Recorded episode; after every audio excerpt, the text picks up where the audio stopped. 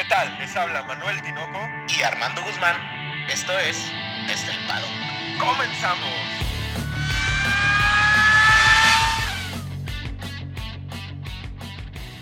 Armando, cuatro palabras. El despertar del toro.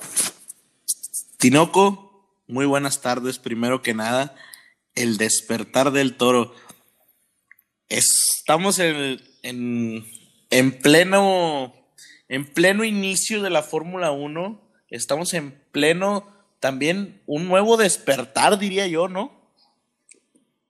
Un nuevo despertar y aprovechando esta semana sin grandes premios, hay que aprovechar, Armando, y hablar de una escudería que yo creo que es tu favorita. Vamos a hablar de Aston Martin. Tinoco, ¿por qué te gusta jugar con jugar, Te gusta jugar con mis sentimientos. No, no, ¿por qué vamos a hablar de Aston, Aston Martin? ¿Qué, Tinoco?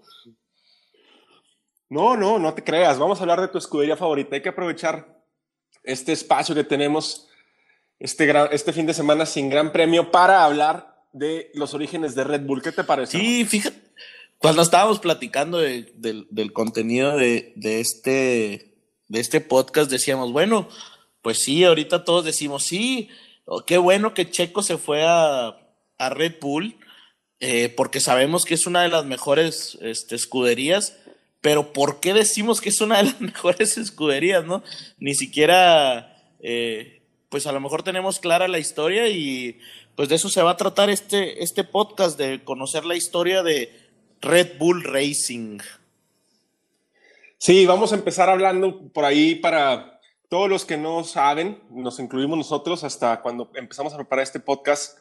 Teníamos algunas nociones de lo que había sido la historia de Red Bull, pero no tan a fondo como la vamos a tocar hoy, Armando. Hay unas cosas impresionantes que ya me quema la lengua por contárselas a todo el mundo. Oye, por ahí empezamos a poner algunas pistas en el Facebook, este, y ahí hubo un comentario, luego luego identificaron una, una escudería ahí que, que pusimos y pues vamos a darle, Tinoco. Empezamos, ¿no? Con, con la historia del famoso Red Bull.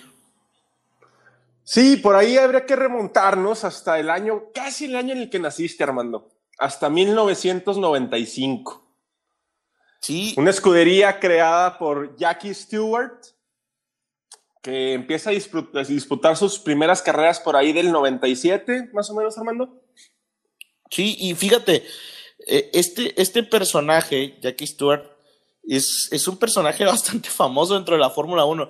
Como que uno, es bastante complicado eh, irte al pasado, ¿no? Uno empieza a conocer y se empapa de estos nuevos nombres, a lo mejor quizás los más viejos, pues hablamos de un Sebastián Vettel, hablamos de un este Hamilton, de un Kimi Raikkonen, ¿no?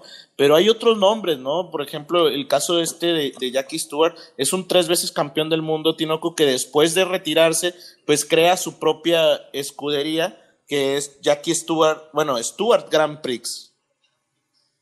Ok, esa escudería fue comprada por Ford y corre bajo el nombre de Jaguar Racing durante la temporada 2000 en la Fórmula 1. Eh, a pesar de la, de la, de la juventud del, del, equipo, comparada contra un McLaren, un Ferrari, pues se le considera un inicio bastante bueno, ¿no, Armando? Por ahí ganó una carrera en el 2000, en el, en el 99, pero pues vienen unos cambios técnicos que por ahí no le ayudan en nada.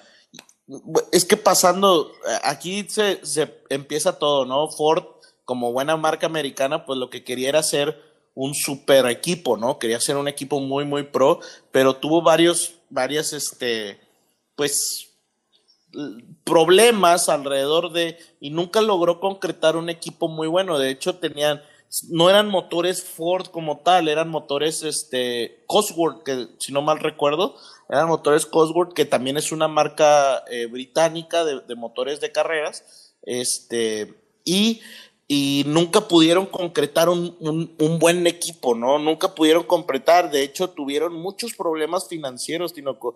Ya después eh, cuenta la historia que hasta hicieron una subasta de un, de un automóvil porque ya no era autofinanci eh, ¿cómo se dice? Ya no era financieramente estable la, la escudería y pues de ahí se deriva, de, se deriva ya, ya con esta después de esta adquisición de Ford y este mal manejo de la marca, pues se deriva a lo que ahora conocemos como Red Bull Racing, ¿no?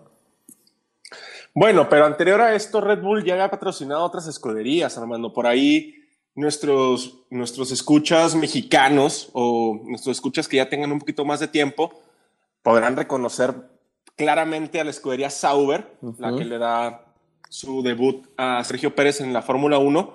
Y esta, esta escudería Sauber fue una escudería patrocinada por Red Bull, ahí entre el 95, 2004. Entonces, Red Bull tampoco era tan nuevo en la Fórmula 1, hermano. Sí, Red Bull, yo creo que se ha caracterizado, caracterizado por estar en los deportes extremos. Y creo que la Fórmula 1 es de los primeros en los que incursiona porque pues estamos hablando de, a lo mejor no había llegado a este lado de América Red Bull en ese entonces, pero si ya nos ponemos a pensar, ya tiene bastante tiempo dentro de, en, las grandes ligas, ¿no? Sí, sí, todo el mundo reconoce a Red Bull como el mayor patrocinador de, de deportes extremos en el mundo, ¿no? Por ahí lo vemos en snowboarding, en surf, en paracaidismo, en skate, en un chorro de cosas. Y pues la Fórmula 1 no iba a ser un escaparate menos atractivo para ellos. Y mando, ya, ya empezamos a hablar de nombres que todo el mundo podemos por ahí empezar a identificar. Adrian Newey, ¿se pronuncia así, Armando? Al parecer, Tinoco, nuestro, nuestro poco intelecto para el inglés nos hace pensar que se dice Newey.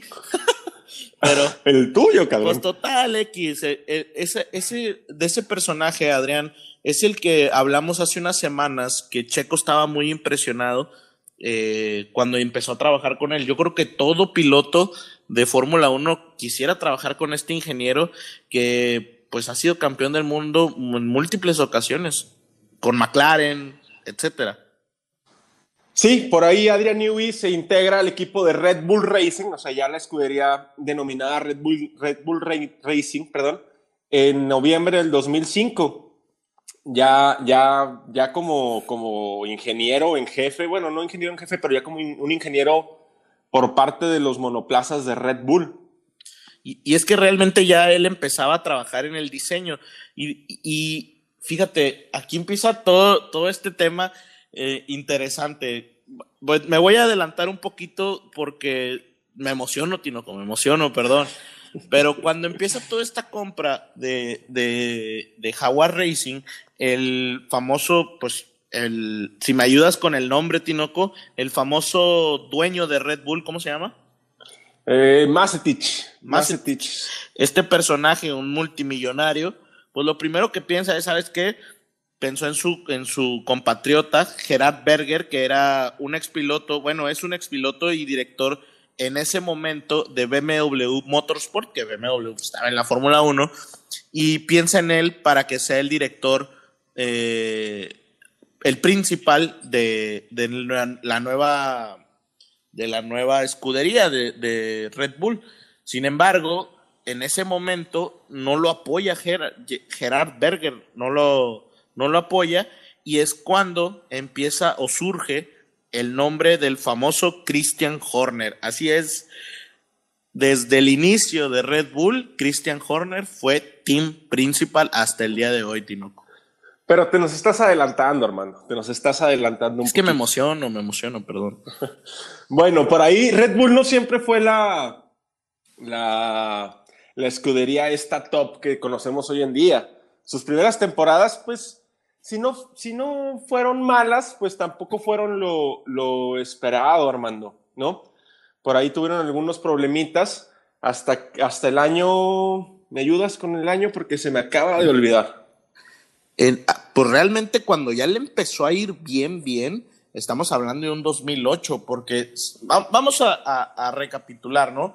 En el 2005, pues hacen la contratación de Christian Horner, de Adrian Newey, hacen, crean todo este equipo, y en el 2006, Tinoco, realmente es una, es un, es una etapa en la cual, pues eres un equipo nuevo, tiene como la mayoría de los equipos que empiezan a traer la estructura de, del equipo pasado, pero pues es, una, es un año muy, muy malo. Realmente no consiguen gran cosa en 2006, más que, si no mal recuerdo, Tinoco, eh, pues el, el ese tercer lugar en el, en el Gran Premio de Mónaco, porque realmente no obtuvieron puntos y quedan muy, muy abajo en la temporada 2006. Sí, en el 2006 nada más consiguen un podio únicamente en Mónaco, un tercer lugar, pero nace una bonita tradición, sobre todo para los que, los que no conozcan este, este detalle que tiene Red Bull cuando Red Bull gana el Gran Premio de Mónaco, o siempre que un equipo de Red Bull, un piloto de Red Bull gana el Gran Premio de Mónaco, su principal, que es Christian Horner, salta a una piscina. Aquí es, es justamente en el año del 2006 cuando se inaugura esta tradición, Armando. Exactamente. Y empieza, empieza realmente, empieza a haber cambios en el 2007, Tinoco. Por ejemplo, ya quitan, tenían a dos, este, a dos pilotos, tenían a David eh, Coulthard, que era uno, de los pilotos, y eh, contratan a Mark Webber, que se incorpora a David, a David Coulthard. Y a estos dos, este, son los nuevos pilotos. Un Mark Webber que, pues, muchos, si no lo conocen, es un piloto que realmente pues, fue conocido por, su, por sus buenas manos, ¿no? Fue, fue muy conocido por ello. Incluso por ahí Weber estuvo hasta hace poquito en la Fórmula 1, me parece que en el 2018 o 2019 es cuando se retira, me parece que se retira en Williams, antes de la llegada de Latifi. Si no, ah, ahí te quedo mal, Tinoco, no recuerdo muy bien. Pero bueno, del, 2007 que estás mencionando ya, Adrian Newey empieza, es el, primer automóvil que realmente diseña el ingeniero este estrella de Red Bull. Vamos a brincarnos al 2009, porque el 2007, volvemos a lo mismo, no era el Red Bull este poderoso, siempre en los podios, siempre peleando por victorias. En el 2007 nada más y nada menos se retira 14 veces, Armando. 14 veces. 14 DNFs en una temporada. ¿Te imaginas lo que es eso? Yo creo que en estos tiempos, Tinoco, siento que ya no pasaría eso. Yo siento que, que están muy desarrollados los, los monoplazas como para 14 DNFs. Es demasiado. No, no te apresures porque por ahí Mazepin igual se retira 20 o 21 veces, por lo que hemos visto. 23. No, pero, bueno, bríncate al 2009, Armando, bríncate al 2009. Pues 2009, Tinoco, ya, bueno, realmente en, el, en el 2008 ya hay un, un, este, un cambio, va, va mejorando, sin embargo, en 2009 ya hay como este, cambia, cambia de manera abrupta. Y es porque desde la, desde la escudería Toro Rosso, que si nos regresamos un poquito en 2005, el Ma el, el, el, austriaco, el, el, dueño de Red Bull, dice, ¿sabes qué? Quiero otra, otra escudería y compra otra escudería, Tinoco. Compra la antigua Minardi y crea lo que ahora conocemos como Alfa Tauri, que hasta hace dos años se llamaba Escudería Toro Rosso. En esta escudería, para hacer desarrollar sus pilotos, estaba el pequeño Sebastián Vettel, que aquí aparece en la historia, este, este, este calvo, este, aparece en la historia, y acababa de ganar un gran premio con Toro Rosso, ¿no? Que, que sorprendió a todo mundo y deciden subirlo a la escudería eh, más alta, que es Red Bull en el 2009. Entonces aquí se vuelve, se vuelve ya más interesante la, la, la, la, escudería de la bebida energética, como dicen por ahí. Ok, entonces estamos en el 2009, Armando. En el 2010 creo recordar que hubo por ahí una, un cambio de, de regulaciones, ¿no? Lo que vamos a, a, vivir este, la próxima temporada en la Fórmula 1. Estas, estas regulaciones hacen que este equipo de Red Bull que se estaba formando, que, era, que estaba en transición desde Jaguar Racing Team, pues de repente de un golpe en la mesa y en el 2010 se posiciona como el campeón de constructores, Armando. Sí, de hecho, de hecho este, este cambio de reglas se da a finales de 2008 y durante 2009 está como esta toda interpretación de las reglas. Por eso en 2009 eh, ya Vettel gana cuatro carreras y Weber gana dos carreras, ¿no? O sea, ya, ya se veía una escudería eh, fuerte, ¿no? En, 2009. Entonces, en 2010 se viene, se viene, Tino, con una de las historias, yo creo que más interesantes de la Fórmula 1. ¿Te la platico o qué? Vamos primero a ayudar a las, a las personas a que vayan entendiendo cómo se dan estas transiciones de, un reglamento a otro.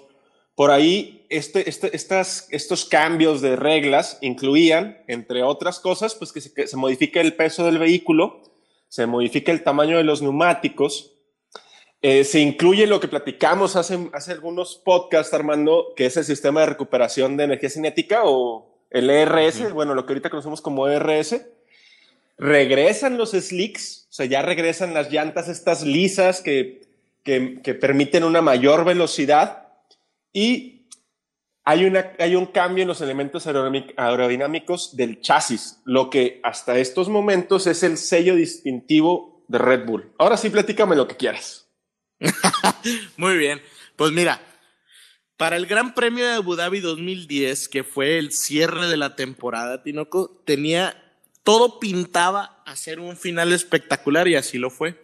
Durante toda la temporada se disputaron la, eh, entre Hamilton entre, entre el mismo Sebastián Vettel y Fernando Alonso, mi querido Fernando Alonso, la, punta del, campeonato.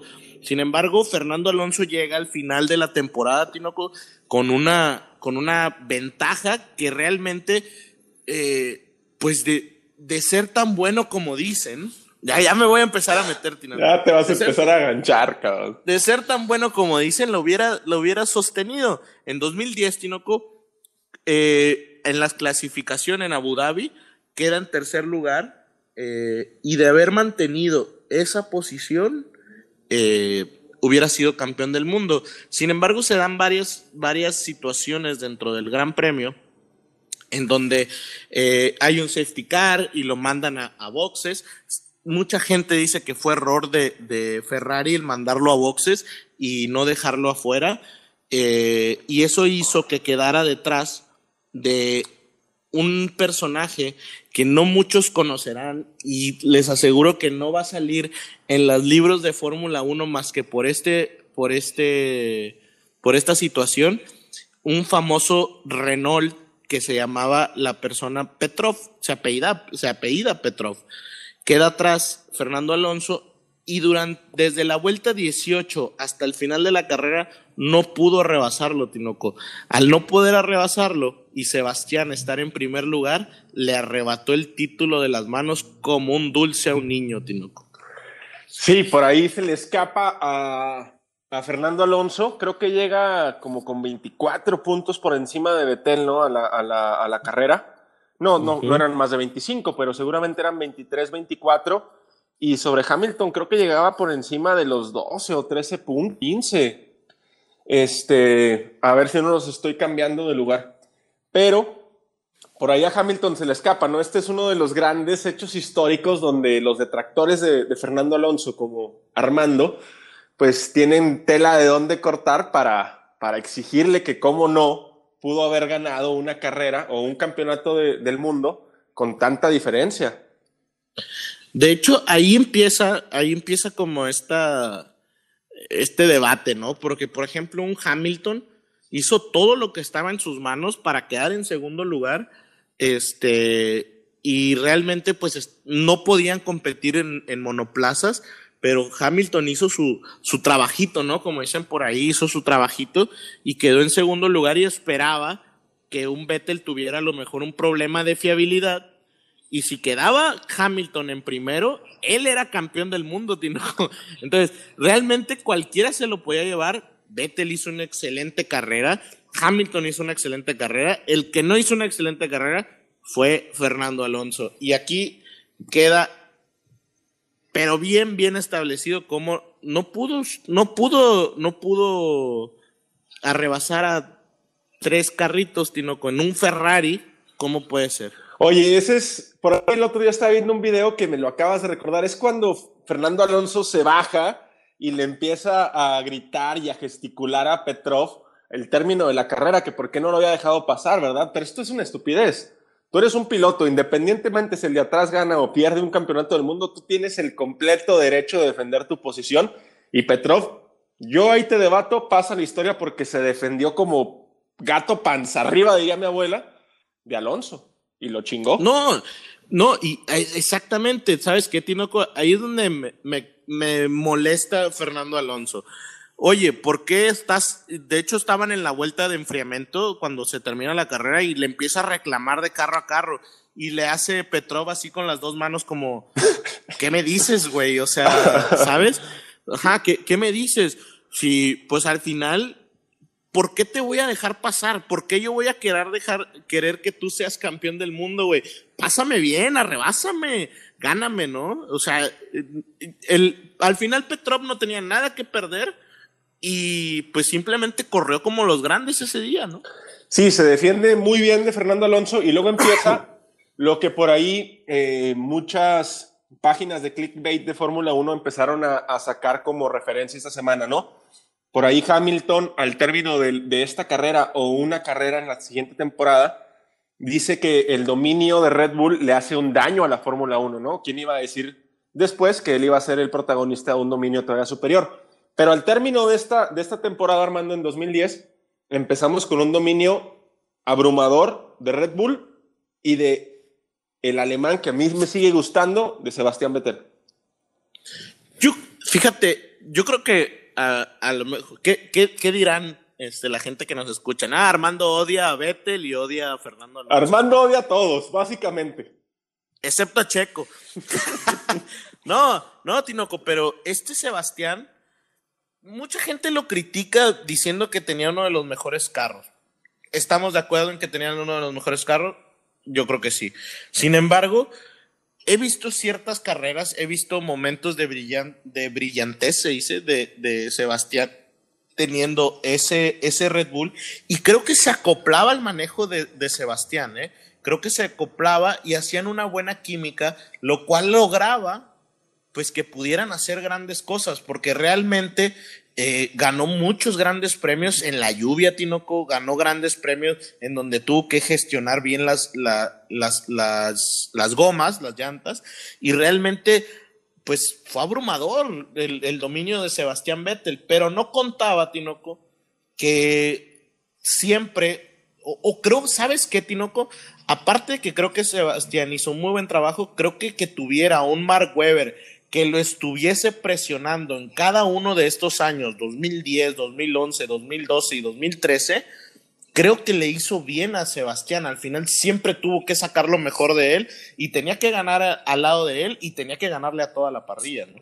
Ahora, para, para las personas que nos están escuchando que pues empiezan a ver la Fórmula 1 porque hay una efervescencia por ver Fórmula 1 en estos tiempos, gracias a Sergio Pérez y Red Bull, que, que pues por ahí este Sebastián les pueda parecer un piloto de medio pelo hacia abajo, hay que recordarles y hay que hacerles saber que en 2011, después de que se instaura este dominio de Red Bull, Sebastián Vettel consigue 18 poles de 19 posibles, Armando, y gana 12 de 19. Sí, abrumador, es lo que te decía, al final y para conseguir estas poles, Tinoco, volvemos a lo que mencionábamos la, en el podcast pasado. Tiene que haber sido perfectas todas las vueltas. Sí, por ahí el, sí era un dominio de Red Bull eh, bastante latente, pero no veíamos estas carreras donde el Red Bull ganaba por 40 segundos o 50 segundos. Se, se ganaba por 8, 9 segundos, que en ese momento era el mayor dominio que había existido. Ahorita lo comparas contra lo que hizo Hamilton la temporada pasada y es cosa de niños. Sí, claro. Pues Tinoco, realmente no hay mucho que mencionar del 2011, 2012, hasta el 2013, que se convierte en una temporada. Eh, si creíamos que la rivalidad en, en Red Bull de Max Verstappen con Daniel Ricciardo había sido efervescente, la rivalidad que se generó entre, entre Betel. Sebastián y Weber fue cosa de locos totalmente. La gente estaba totalmente centrada en esta rivalidad. No me digas que me vas a hablar del famoso Multi 21. Tinoco, esa historia es muy sensible, Tinoco. Esa historia es muy sensible. Yo sé, yo sé que toco fibras sensibles al decirlo, pero nada más les quiero, les quiero decir antes de que Armando se ponga en su modo profesor de historia de Fórmula 1. Recuerden estas palabras. El famoso Multi 21, Armando. Date, date vuelo, cabrón. Es que, Tinoco, esto fíjate, la primera vez que yo leía acerca de este, de este incidente fue porque no sé si recuerdan, hace un par de años, eh, no recuerdan qué gran premio fue, pero que Sebastián Vettel arrebasa a Charles Leclerc, se le mete enfrente y, y chocan, ¿verdad? Ah, Ese fue uno de los incidentes que se tuvieron. Pero luego hubo otro en, eh, en, esa misma temporada, cuando tuvieron muchos roces, en el cual Charles Leclerc arrancaba primero y Vettel tercero, e hicieron una, una estrategia en Ferrari en donde con el rebufo de Charles Leclerc, Sebastián quedó primero y Charles Leclerc segundo. Entonces Charles Leclerc, eh, al pasar de las vueltas, les cuestiona a los de a sus ingenieros, oye, ¿qué onda? ¿Cuándo me va a regresar la posición? Y Vettel dice, pues que vaya más rápido para que me arrebase. Pero es una cuestión de hombres, Tinoco. Yo te estoy dando mi posición porque somos un equipo. Después regrésame la posición. ¿Estás de acuerdo? Sí, pero tampoco podemos dejar de lado que estos cabrones, o sea, se están jugando la vida. Por ahí lo decía James Hunt en, una, en un famoso largometraje que se llama Rush.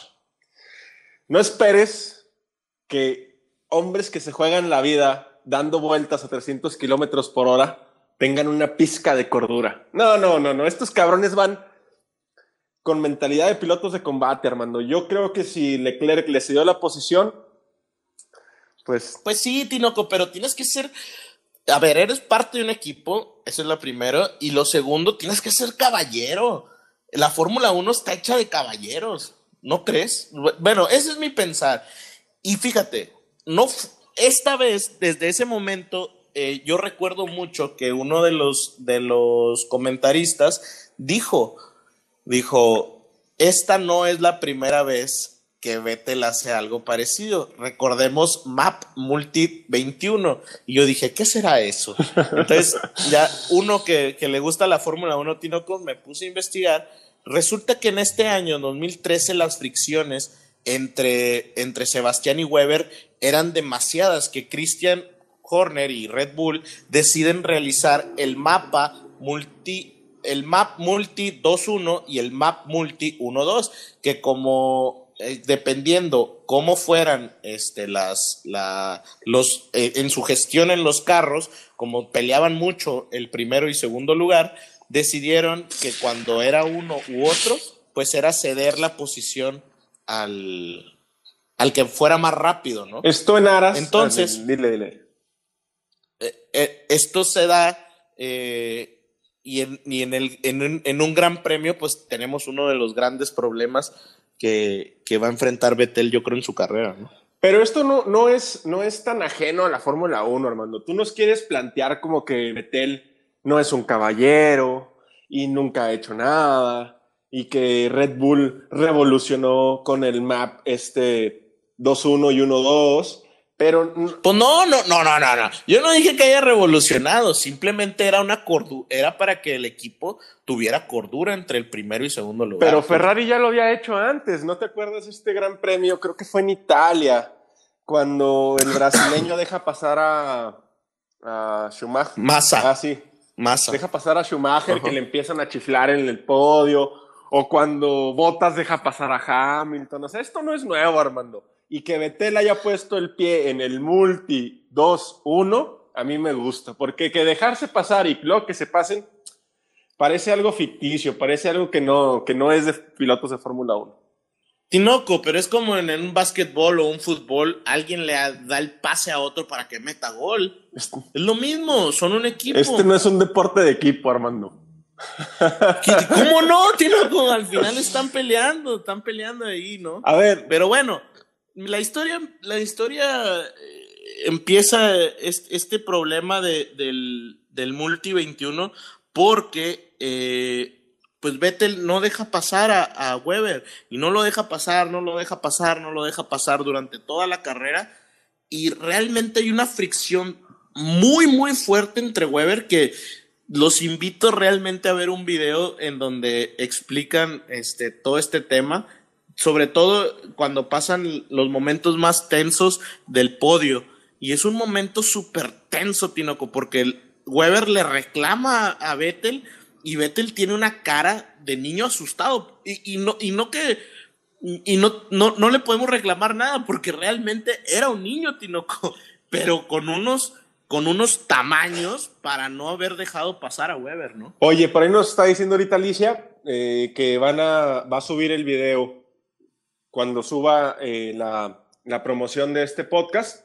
Enseguida va a subir el video, bueno, el link del video en YouTube para que, pues, si están por ahí en Facebook o en Twitter, pues enseguida les va a salir el video para que puedan disfrutar de este podcast y de la gran sesión de enseñanza que nos está proporcionando el maestro Armando Guzmán. acompañado de pues, un video. Pues esa es la historia, Tinoco. Es, estas dos historias de, yo creo que enmarcan eh, esta, esta etapa de, de, Red Bull entre el 2010 y 2013, que realmente pues es, es, el último, son los últimos años en esta todo este dominio de, Red Bull y la época de oro de Red Bull, ¿no?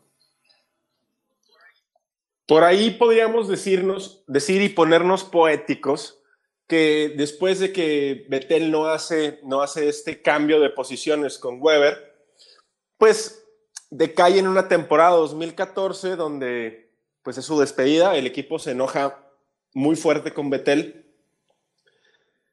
anuncia a un joven Daniel Ricciardo, que por ahí también es tu piloto favorito. Este, y en el 2014, pues empieza ya esta debacle de, de, Red, Bull. ¿no? Y empieza el dominio de Mercedes. Por ahí el, el, 2014 lo podríamos concluir con la despedida de Vettel, subcampeonato y únicamente tres victorias. Sí, caemos en un, en un, pues en un bache que realmente hasta ahorita está logrando salir, Tinoco, porque realmente fue un, fue un, un, bache que duró 14, 15, 16, 17 y hasta el 18 cuando ya eh, está un Max Verstappen y un Ricciardo. Yo creo que un Ricciardo más, más este, maduro, pero un Verstappen totalmente inmaduro, pues ya es cuando empiezan a, surgir unos problemas parecidos como los de Vettel con Weber, ¿no? Sí, por ahí nos podemos brincar del 2015 al 2018 y haciendo un, muy, breve, un muy breve resumen, pues 2015 es un año sin victorias para Red Bull. Eh, por ahí estaba Kvyat, el, torpedo ruso, y Daniel Ricciardo. 2016 únicamente dos victorias, Armando. O sea, una más que nuestro checo de oro, o sea, casi nada. En 2017, muy por detrás de, Mercedes, detrás incluso de Ferrari. Y en 2018 volvemos a la poca fiabilidad del motor Renault y empezamos una nueva era en lo que podríamos denominar el equipo de Red Bull. Cuando se desafilia de Renault, todos nuestros escuchas ven Drive to Survive por ahí tendrán muy, muy fresco en la memoria cuando Christian Horner pues, se pelea o hace ahí una pantomima con Dilavi de Bull y empiezan a ser motorizados por Honda, Así es. En y ahí es donde se da el despertar del toro, ¿no? Ahora vemos un despertar. Yo creo que se, dan, se da una combinación de cosas, Tinoco, que puede ser para que este año sea el año. ¿eh?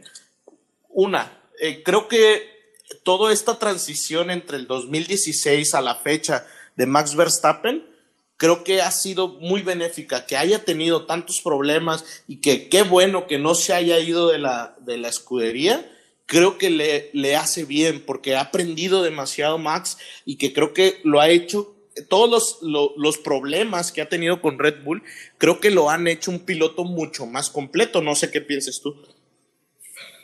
Sí, por ahí ya vemos a un Max Verstappen muy diferente a este 2016, 2017, 2018, más, más sereno, yo creo, no queriéndose comer en dos vueltas a todos los pilotos. Por ahí va gestionando mejor su carrera.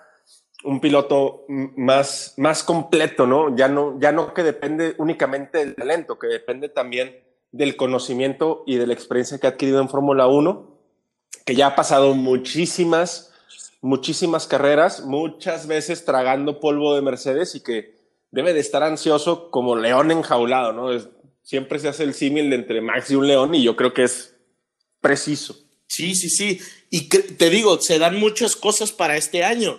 Lo que dices tú de Honda, un 2019 en donde Honda empieza con todo este, e, este proceso, 2020 donde vemos un Honda mucho mejor, pero un 2021 en donde, tú sabes que Red Bull te quedo mal, me voy a salir de la Fórmula 1 pero te voy a entregar todo mi conocimiento y toda la fuerza en este motor del 2021, ¿no? Entonces, se dan estos dos factores y yo creo que se da muy bien el factor de Checo Pérez, Tinoco, el factor en donde hemos tenido pilotos cero constantes como un Pierre Gasly que no pudo dar el ancho en Red Bull, un Alex Albon que no pudo dar el ancho en Red Bull y creo que Red Bull tiene los tres, los cuatro componentes más especiales en la Fórmula 1 el primero, la aerodinámica y un buen chasis, que creo que lo tiene con Adrián Nui. Un segundo, que es el motor, que donde tenemos a un Honda que tiene un motor potente. Y el 3 y 4, que son esa pareja de pilotos. Pilotos sobrios, pilotos fuertes. Y aparte, yo creo que el equipo Tinoco, creo que es muy bueno. Creo que tiene un equipo muy estratega y muy completo.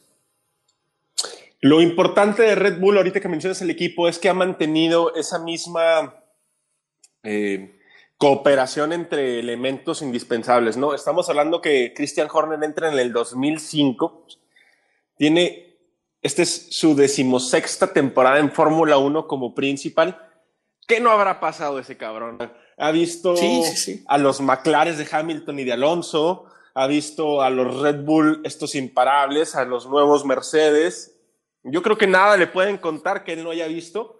Sumado, como siempre tenemos que hablar, discúlpenos, no, no nos disculpen, aguántenos que hablemos de Sergio Pérez porque es impresionante el, la fuerza que le está dando el equipo, la consistencia.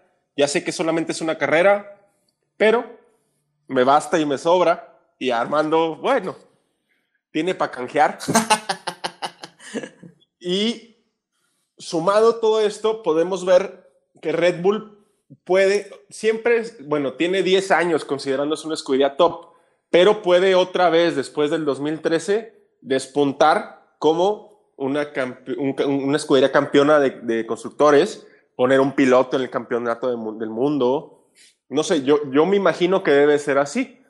Es más, espero que sea así. Sí, yo creo que tiene muy... Yo solo espero que no encontremos ese problema de, de Weber y, y Vettel. Creo que, creo que Checo ya es más maduro, creo que Verstappen también es más maduro que lo que era un Vettel en su momento con Weber.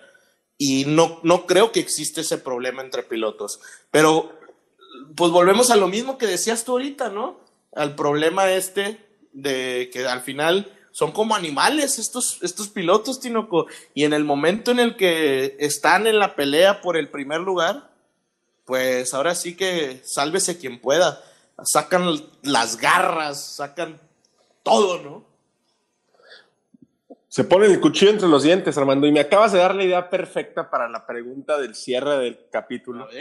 Pero no lo voy a decir. No, todavía no lo voy a decir. Tinoco, ya acabamos con la historia. Al final, realmente de 2005 para acá son años, yo considero muy exitosos de Red Bull, con sus, con sus baches, sí, pero creo que viene una época muy, muy buena para el equipo.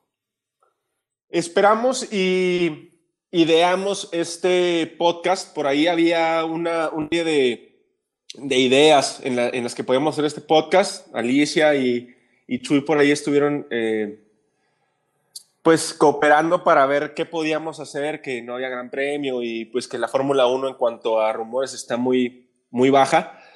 Y decidimos hacer esto porque, por dos razones. La primera es, pues Red Bull, todo el mundo ahorita tiene el Red Bull en la boca incluso Armando y yo, les somos honestos, no sabíamos mucha de la historia que les acabamos de compartir.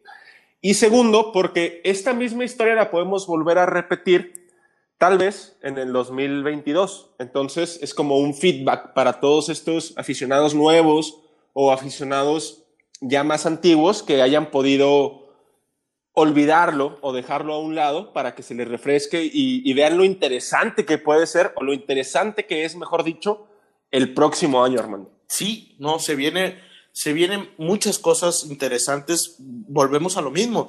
Un Red Bull que gana sus campeonatos porque hay un cambio en los motores, hay un cambio, bueno, no en los motores, en las reglas, perdón, y que la mejor interpretación, pues al final es la que, la que hace que, que puedan tener una ventaja sobre los demás y creemos que el próximo año se puede dar eso. Podría ser que incluso Mercedes puede ir más arriba o incluso que a lo mejor un Williams tiene dé la sorpresa, ¿no? Pues qué mejor, o sea, qué mejor que no sea un equipo el que dé la sorpresa, sino que sean cuatro o cinco y estén ahí peleando cuatro o cinco por arriba. Eso es lo que, lo que se plantea en estas nuevas regulaciones en cuanto a reglas. Por ahí no dejen de mandarnos sus preguntas. Eh, quiero hacer una especial mención a una pregunta que me llegó de, una persona de Durango, Durango, de nombre Otón Martínez. Una pregunta bastante bien hecha. Ya la estuvimos platicando Armando y yo en la junta previa. Ya empiezan a mandar preguntas un poquito más complicadas, Armando, ¿eh? Sí, no. Y, esto se agradece porque aprendemos juntos, Tinoco, aprendemos juntos muy contentos, esperemos les haya gustado este podcast. Al final, no, solo, solamente vamos a hablar de Red Bull, yo creo que ahorita hablamos de Red Bull porque pues al final en México se está hablando mucho de Red Bull, este, pero también sería bueno hablar de Mercedes, de cómo, cuál fue el crecimiento de Mercedes, sería bueno hablar de la escudería más famosa del mundo, Tinoco, un Ferrari, que ahí yo creo que necesitaríamos parte 1 y parte 2, pero pero Probablemente. Hay, que ir viendo porque ha habido muchísimas escuderías, la época de los garajistas, etcétera, en donde inicia la Fórmula 1, inicia todo este, esta, estos mecánicos, ¿no? Como, como, como en las películas, así inició la Fórmula 1 hasta llegar a lo que hoy en día, pues es, otro nivel de ingeniería. Me acuerdo cuando reparábamos tu bochito ahí en, en el estacionamiento de la Autónoma de Nuevo León, no, no, yo me sentía mecánico de Fórmula 1. Y, no, y nomás lo único que tenía era flamear el platino. Muy bien, Tino. Bueno, Armando, vamos a cerrar con una pregunta que te tengo que hacer. Espero que, que nos des una, una respuesta de esas picantes para cerrar el fin de semana. A ver, échala. ¿Tú crees que teniendo el antecedente que acabamos de describir con Mark Webber y Vettel en 2013, que era una pareja de pilotos fuerte, ¿se pueda volver a dar un fenómeno multi 2-1 con Checo y Verstappen? Ah, este. me la mamé, me la mamé, yo sé. yo creo que sí, Tinoco. Y muchos pensarán, sí, Verstappen podría hacerlo. Pues fíjense que yo creo que pudiera ser desde los dos lados. Un checo que pocas veces ha soltado el acelerador. Y un Verstappen que nunca lo hemos visto soltar el acelerador, Tinoco, a menos que sea por sanción de la FIA, como la, carrera pasada. Pero cuando has visto que alguno de los dos deje de pisar el acelerador? Ahí es donde me entraría un poquito de, de desconfianza. Yo creo que... No, no creo. Espero que se pueda dar. Sí, porque al final vas a estar peleando el 1 y 2, ¿no? Espero, sí, espero que se pueda dar. Espero que, que este famoso multi 2-1 o 1 se dé, o 1-2 se dé y escuchar el himno nacional mexicano o nada más ver a alguien diferente encima del podio. Así es. Muy bien, Tinoco, pues un excelente podcast. Esperemos que les haya gustado. Díganos de qué escuderías quieren que hablemos, de qué pilotos hay muchos pilotos que no conocemos.